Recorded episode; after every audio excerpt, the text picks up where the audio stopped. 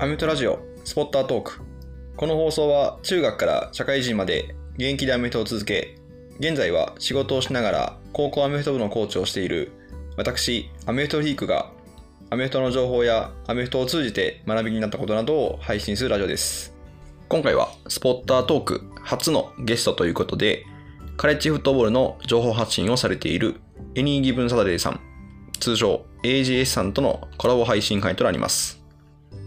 以前の放送でもお伝えしていた通り、新婚旅行でアメリカに行って NFL を見ておりました。そしてニューヨークへ立ち寄った際に、以前から懇意にしていた AJ さんとお会いすることができ、そしてそのまま、なんとポッドキャストの収録までさせていただきました。前編、後編と分かれておりまして、前編は AGS さんのポッドキャストで配信されております。前編では NFL のウィーク6、ニューヨークジャイアンツ対ボルチモア・レイブンズの様子をお届けしておりますので、もしまだお聞きない方は、ぜひ前編からお聞きください。そして後編では、新婚旅行を通じて感じたことなどをお伝えしております。それでは後編スタート。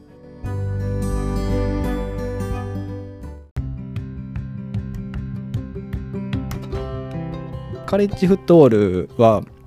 妻はあのジョージアファンで、まあ、その理由はあのジョージアのマスコットがブルドッグだから、ブルドッグが好きだからっていう、そういう入り方なんですけど、私は特にここが好きっていうよりかはなくて、カレッジフットボール全般をあの見ていて、で、まあ、妻がジョージアを好きだから自分もジョージアを好きになっておこうみたいな。で、カレッジフットボールのその、えっと、応援する推しチームって、そのまあ、もちろん自身が出身校だったら当然そのチームを応援するとかその地域に住んでいるとかだったらなんとなくわかるんですけども他何かそういうどういうきっかけでそのチームを推すようになるのかってなんかそのカレッジフットボールのそのファンになる人たちってどういう人たちなんだろうっていうのはなんかこう気になるんですけどなんかそういうのってあるんですかね？そうですね。自分の出身大学以外だとすると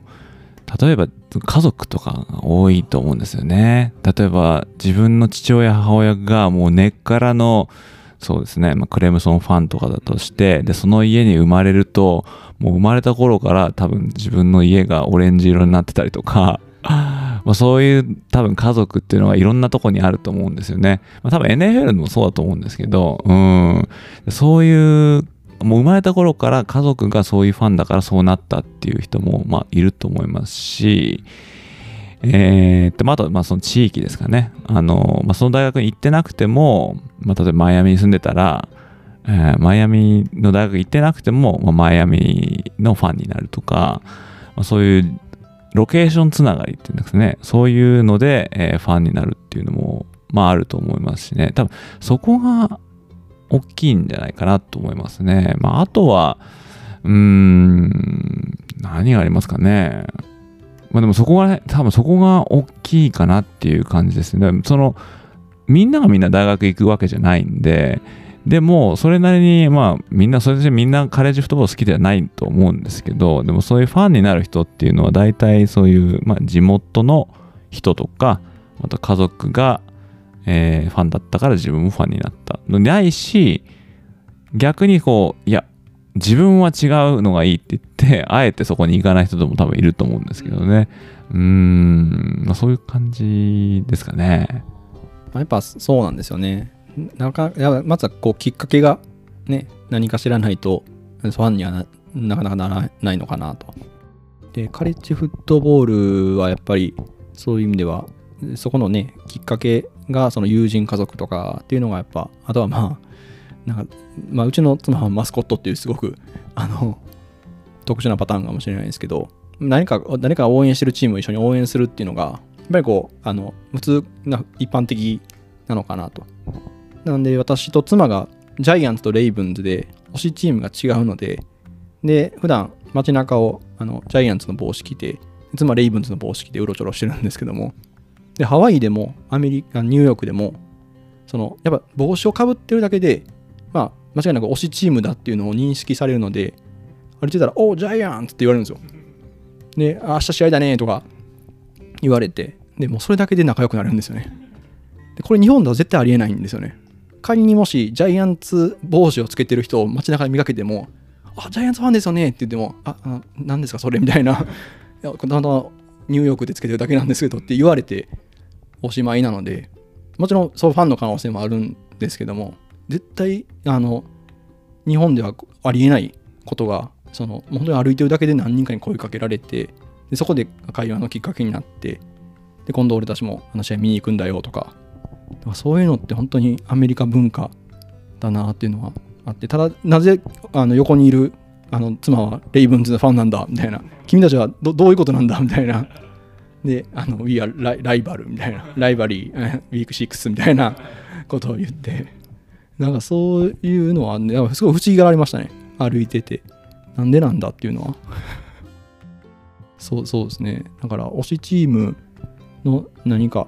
うん日本の今日本も多分ねきっかけがないとファそういうファンにはならないんで、まあ、そういう意味では一緒なのかもしれないですね。そう以前私のポッドキャストでも推しチームを探そうみたいなやつを、ま、出したことがあってまあそれは、まあ、今言ったみたいにねあの大学の出身者とかあとはま地元だからとか、まあ、親がってそういうのは日本にはないじゃないですか。だからその日本の人たちがまどうやってハマっていくのがいいのかなっていうのでまあまあ推しチームを無理やり作ってでそれを押していくっていう、まあ、箱押しみたいなのも、まあ、全然ありだと思うんですけど、まあ、個人的なあのー、おすすめは一つのチームをこう押してで勝って喜び負けて泣くみたいな。そういうのをこうファンとこうの一体化しながらこう楽しんでいくっていうのは、まあ、それもありなんじゃないかなって思うんで、まあ、例えばそのマスコットとか、えー、とチームカラーとかあとは、まあ、スタイルとかあとはその NFL 好きな選手の出身校とか、まあ、そういうのはどうかななんていう話はしたことあるんですけどね、うん、まあ人それぞれハマるとこある違うと思うんであの、ま、だなんか一つ見つけてもらってそのチームを押していくと多分あの長いこと応援していけるのかなって思ったりしますよね。今強いチームはいいですけどね。また弱くなっちゃったらちょっと、でもそれもまた弱くなったチームを応援してまた強くなった時の喜びは、まあ、ひとしおかもしれないですね。まあそれで 上がってこなかったらもうほんとどん底ですけどね。はい。じゃあ、あのまあ、こっちアメリカに、ハワイの方には一回来られたけど、えっ、と、本土の方には初めてなんですよね、今回ね。えー、で、これでまあ、2、3日、まあ、いろんなこと、ところ歩き回ったりとかしたと思うんですけど、あのまあ、日本と比べて、まあ、何かこうちょっと違ったところいい、いとことか悪いとことか、なんかびっくりしたとことか、こう、まあ、それあったらちょっとお話聞いてみたいですけど。まあ、ニューヨークにおそらくあの日本からすぐニューヨークに来てたらきっと思わなかったんですけどもハワイを経由してから来たのでハワイのあの穏やかなあのゆったりとした自然があって海があって山があってみたいなであの人も暖かくてみたいなその状態からいきなり大都会の超高層ビルがあの人生ゲームのあの表の表紙みたいな感じでビルがブワーって並んでるようなところに来てすんごいやっぱせっかちな印象ありますね。あのクラクションがバンバンなったりとかあの信号が変わる前にどんどん人が動いたりとか。もちろん、ね、関西の大阪とかもそういうのはありますけどちょっとその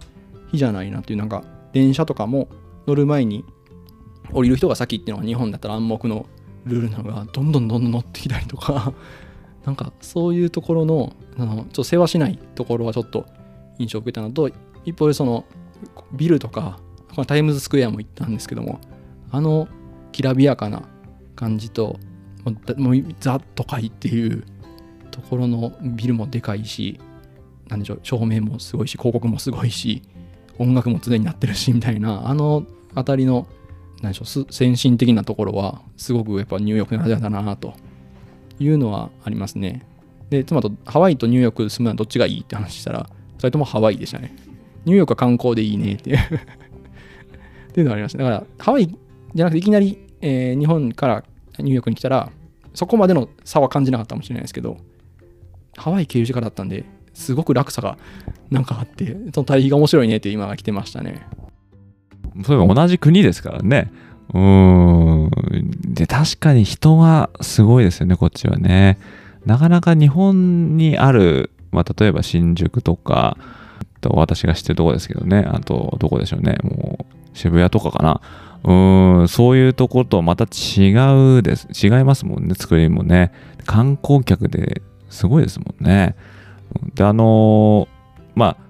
コロナがね、あのまあ、こっちではもうもう収束してるみたいな風になってて、もう人が集まっても別にマスクもしないで歩いたりとか、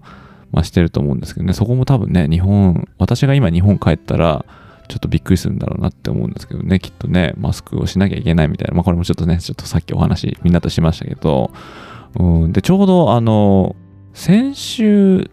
とかですね、私あの、たまたま、たまたまじゃないですね、狙ってきたんですけど、タイムスクエアに、ワンピースの映画のプロモーションのあの、ジャックみたいなのがあるって言って、で、ちょっとせっかくだからって言ってきて、ちょっと動画撮ったんですけど、そのタイムスクエアの、そうちょうど土曜日の夜だったんで、本当にもう、あの、みんな人がごった返すような時だったんですけどね。そういう時にタイムスクエアに行ったことっていうのが、もう本当久しぶりで、でもコロナ入った時にはもうそういうとこはもうなるべくこう避けようと思って来てたんで、でそれでまあ行ったんですけど、初めて。もうコロナって何？みたいな コロナなんかあったっけみたいな感じ。人がもういっぱい集まってもちろんノーマスクで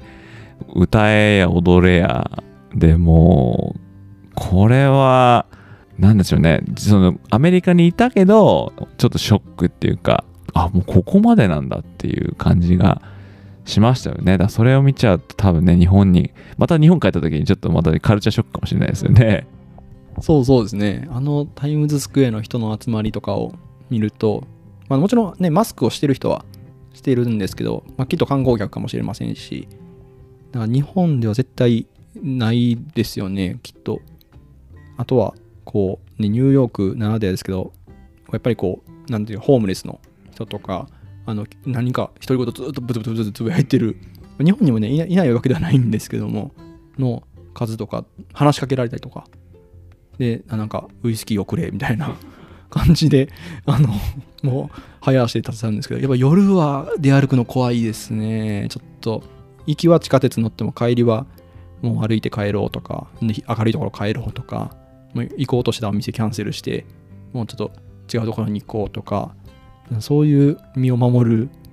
のはちょっと必要かなっていうのはなんかニューヨークに来ると多分ねあの日本だと全くそういうのあの感じずに多少ね、人通り少なくても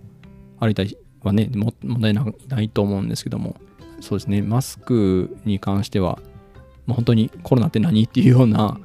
状態になってたので、また日本にね、帰ると、今度はまたマスクしてなるんで、うん、なんかね、そこも早く日本も落ち着けばいいなとは思いますね。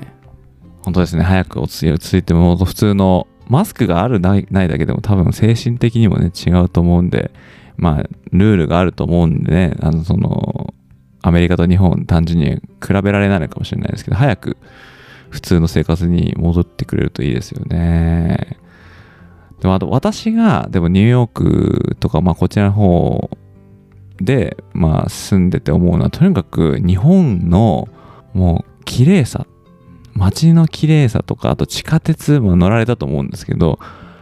まあ、地下鉄は、まあ、その、路線によるんですけどね、まあ、臭かったりとか汚かったりとか、普通にネズミが走ってたりとかするのが結構日常茶飯事なんで、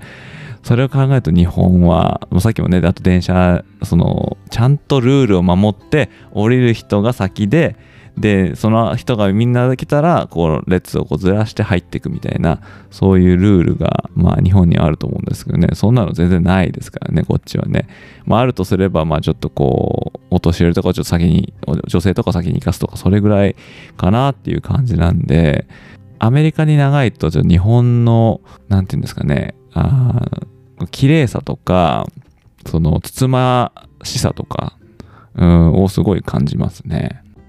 いやそうなんですよ。日本は、まあ、すごく日本人ってまず真面目だなっていうのをすごく思ってアメリカってまチップ文化じゃないですか。だからあのあのチップ払っていいサービス受けるっていうのがこうなんか最初日本から来るとなかなか馴染みなかったんですけどやっぱいいサービス受けるとやっぱチップ大事だなっていうのは感じてでも日本ってチップないのにアメリカよりも下手したらいいサービスを受けることがやっぱ多いじゃないですか。であのさっきも あのボルチモア行きのあの切符買うときにカード渡したら JCB が使えなくて JCB 使えないよパーンってカード捨てられて でこれ日本だと絶対ありえない。じゃないですか。でまた違うカードで買ったら OK みたいな。なんかそこのあの多分慣れなんかもしれないですけどああそこってやっぱ日本人ってやっぱ真面目だな。チップもないのにあの丁寧にむしろねあのブラック企業って言われるぐらい働かねされるところもありますしあなんか日本人って勤勉だなっていうのを思いましたね。でもさっきのおじさんはあれはないですよね。あれあんまないですよこっちであれもちょっと見て見ててこっちもえって思う。チケットもねポンとか投げててあのおじさんはあのまあ口なんていうの対応は別にあれでしたけど口での対応はなんかあのそんなにそこまで無礼じゃなかったですけど あのカードを投げるのはなかなかそうあれをねやるとあこっちの人はみんなこうなんだなんて思われちゃいますからね観光してる人にね。うんそう。でもあれは確かに、ね、あれはちょっとこっち私も見ててえー、と思いましたね。うん。そう。うん。ね。そうですね。まああの安全にねあの楽しくね旅行を続けていければまた戻ってきたいって多分思っていただけると思いますしね。うんまあその結構英語喋れなくてもなんとかなったりするもんだと思うんですけど、まあ、さっきおっしゃってたみたいに夜は気気をつけるとか、まあ、危ないとこ行かないとか、まあ、そういうところだけ守ってれば多分あの日本は今ねあのだいぶ話聞いてるとこう規制が緩くなってきてると思うんですけどこっちはもうそういうなんか旅行するに関する規制みたいなのはないんで、うん、そのままこのままと続いてってほしいと思いますけどね、うん、多分アリゾナ行ってもボルチモア行ってもきっと楽しい時間が過ごせるんじゃないかなと思いますね。はい、そうですね。またボルチモアボルチモアのアリゾナアリゾナのなんか雰囲気がきっとニューヨークとまた違う発見があると思うんでそれがすごく楽しみですね。今度はねあの妻のターンなんで あのきっとあのボルチモアレイブンズファンがいっぱいいるんじゃないかなと。やっぱあの街中でね話しかけられるんって結構こうあの嬉しいですよね。なんかこう一体感というかやっぱ同じ推しチームが一緒っていうだけでそこで話が膨らんだりとかハワイでも店員さんからレイブンズファンなのかっていう妻が言われてであのそうです。ラマー・ジャクソンが好きなんですって言ってそこで人盛り上がりしてなんか私もあのボルチモア大好きなんだみたいな。でそこからすごく接客が良くなったりみたいな。なぜかジャイアンツファンはねハワイで見かけなかったんですけどね。なんかあのそういうあのだから日本ももっとそういうね何かあの別に NFL ファンとかそういうのじゃなくてで店員さんとかとフレンドリーに話してもなんかいいのになっていうのはエレベーターとかであってもあのおはようみたいな言われるじゃないですか。まあ、でも、まあ、もちろんアメリカだからかもしれないですけどあの日本でねなかなか全然知らない人とあのおはようって言われたらえ？って なるところが、ね、こっちだと全然それが普通で自然でレジでもそういう会話があったりとかなんかそういうのすごくこうあのコミュニケーション取れていいなっていうのは思いますね。確かにこっちの人は気さくですね。うん、レジの人もよく喋るし、うん、そう、なんで、まあ国民性なんでしょうね、きっとね。日本は恥ずかしいって思うのがそういうのを、やっぱり絶対惹かれますよね。きっとね、いきなり知らない人に言われたらね。うん、でもなんかあの、大阪とか、阪神ファンとかいっぱいいたら、なんか、ああなならないものなんですかね。ああ、そうですね。まあ、あの、大阪だったら、もしかしたらちょちょっと似てるかもしれないですね。店員さんとそのお客さんみたいな関係性がもしあったらあるかもしれないですけど、さすがに歩いてる人に、お阪神ファンみたいな、お阪神みたいな、さすがにそこはないかもしれないですけど、そう、内心はね、あの、あ、阪神ファンやって思ったりとか、まあ、NFL だったらそれが余計になんですけど、日本の、大阪にちょっと雰囲気が似てるかもしれないですね、その気さくさっていう意味では。居酒屋とかの店員さんとか大体そんな感じなんで、なんかそれはすごくあるんで、なんか、ね、そういうのが好きな人は、きっとアメリカ行ったら楽しいだろうなと。逆にね、コミュニケーション取るのが苦手な人とか人見知りの人とかしたらすごく辛いかもしれないですけどね。そういうの多分慣れていくんでしょうね、きっとね。結構 AG さんも長いですもんねこちら来られてね。そうです長いですね。もうこれかれこれ25年以上経ってでも最初やっぱり語学力っていうんですかね。はまあまあ重要かなっては思いますけどね。うん。でもアメフトのことをやっぱり知り出すとその例えば同級生とかと酒を飲みに行ったりとかするとあ昨日の試合見たとかなってあ見た見たみたいな話ができたりとかしてでもそれまでは共通の話題とかそんななかったんでそのスポーツで交流をこう深めるっていうのは絶対ありだと思いますね。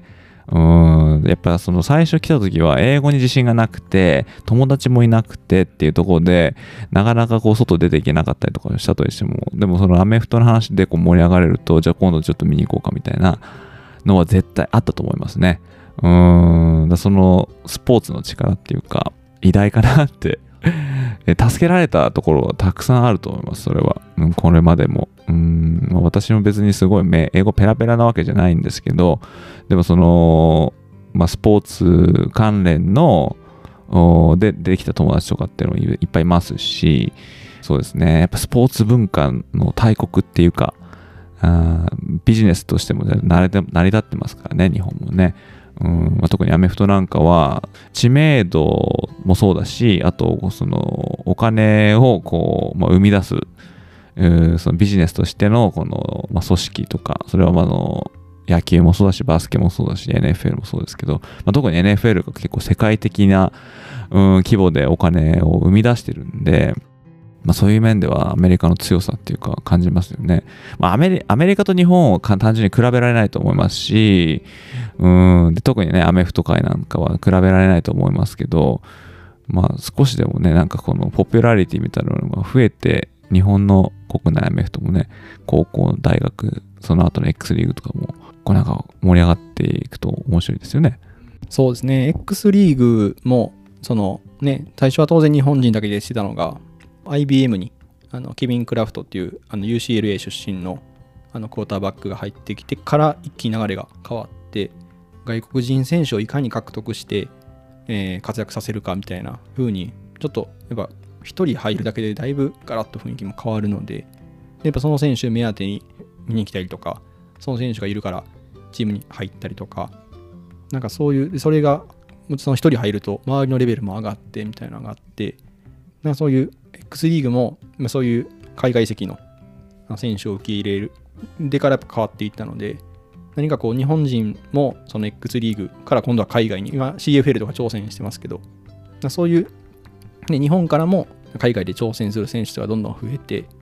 まあね、NFL 選手がね、誕生したら多分一気に流れ変わるんじゃないかなと。バスケだったら八村塁選手があの NBA 入ってから、まあ、もちろんそのまでに言いましたけど、全然また違うじゃないですか。流れ。だと、野球だと大谷翔平選手が活躍してとか、まあ、そういうのがこう NFL でもこういつかこう自分が生きてる間に起こってほしいなっていうのは、そうすればきっと X リーグもあの選手がいたチームってどんなんだろうって言って見に行く人とかも増えるんじゃないかなっていうのが個人的には思ったりしますね。そうですね。アメフト面白いですからね。うん、いろんな人にいっぱい見てほしいですよね。私もそういう、まあ、その、カレッジフットボールはニッチな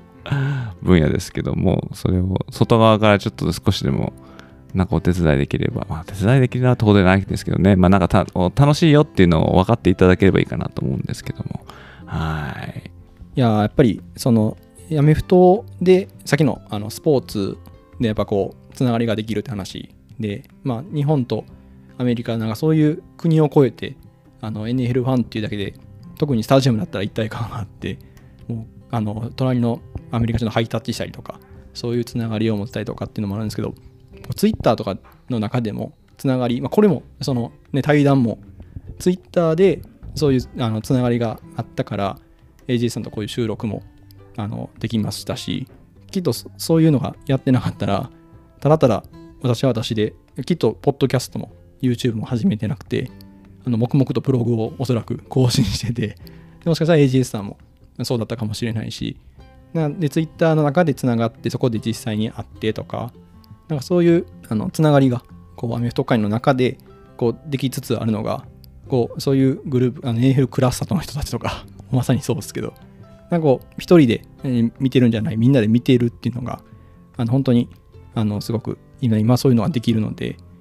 えーなんか今後もそういうのがどんどんつながりが大きくなって、で、対面の機会もどんどん増えて、で、また何かね、あの、アメトファンの中でも何か、そういう、なんか大きな動きが、こう、できつつあるので、これがどんどん、もっともっと大きくなってほしいなと。もっと NFL とかアメフトとかカレッジとか、X リーグとかのアメトファンが、こう、日本国内でも増えていったらいいなというふうにはすごく思うので、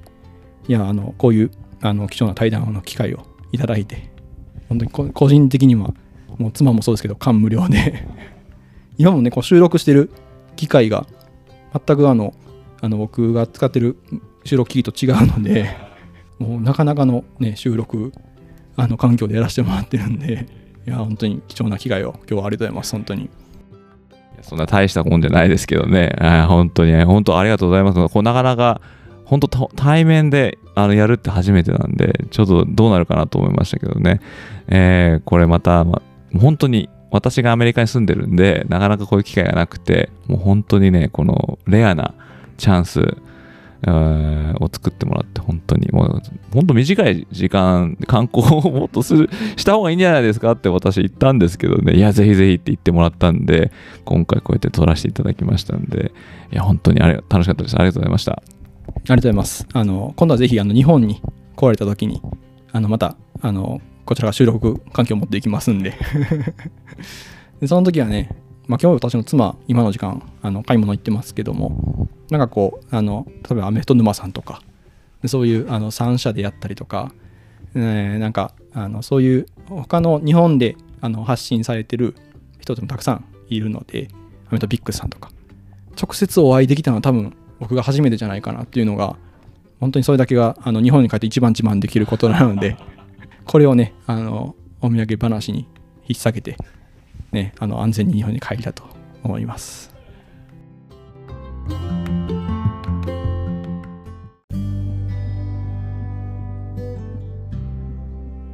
はい、いかがでしたでしょうか？今回は AGS さんとのコラボ対談の様子についてお伝えいたしました。いや、慣れない海外旅行であの不安が多い中、いろいろとあの親身になって相談に乗っていただいた AGS さん、ありがたかったです。アメリカの文化に触れて僕たちの価値観も変わったりなど、やっぱり旅行っていいなっていうふうに思いました。で、本当に一緒についてきてくれた妻にも感謝しています。えー今度、あの、いつアメリカに行けるかわかりませんが、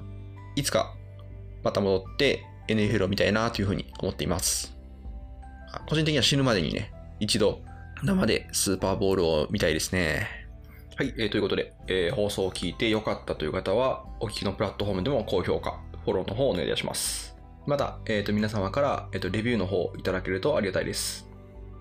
えーそして、えー放送を聞いての感想もお待ちしております。また、私はアメリカンフットボールの価値を日本人に理解してもらうを目的としたウェブサイト、インサイドアウトを管理しております。アメフトのルールを漫画で紹介したり、アメフト用語について解説しています。この放送を聞いてアメフトに興味を持った方は、ぜひ覗いてみてください。また、Twitter、Instagram、YouTube などもやっております。いずれも概要欄の方にリンクを貼っておりますので、ぜひフォローの方をお願いいたします。それではまた次回お楽しみに。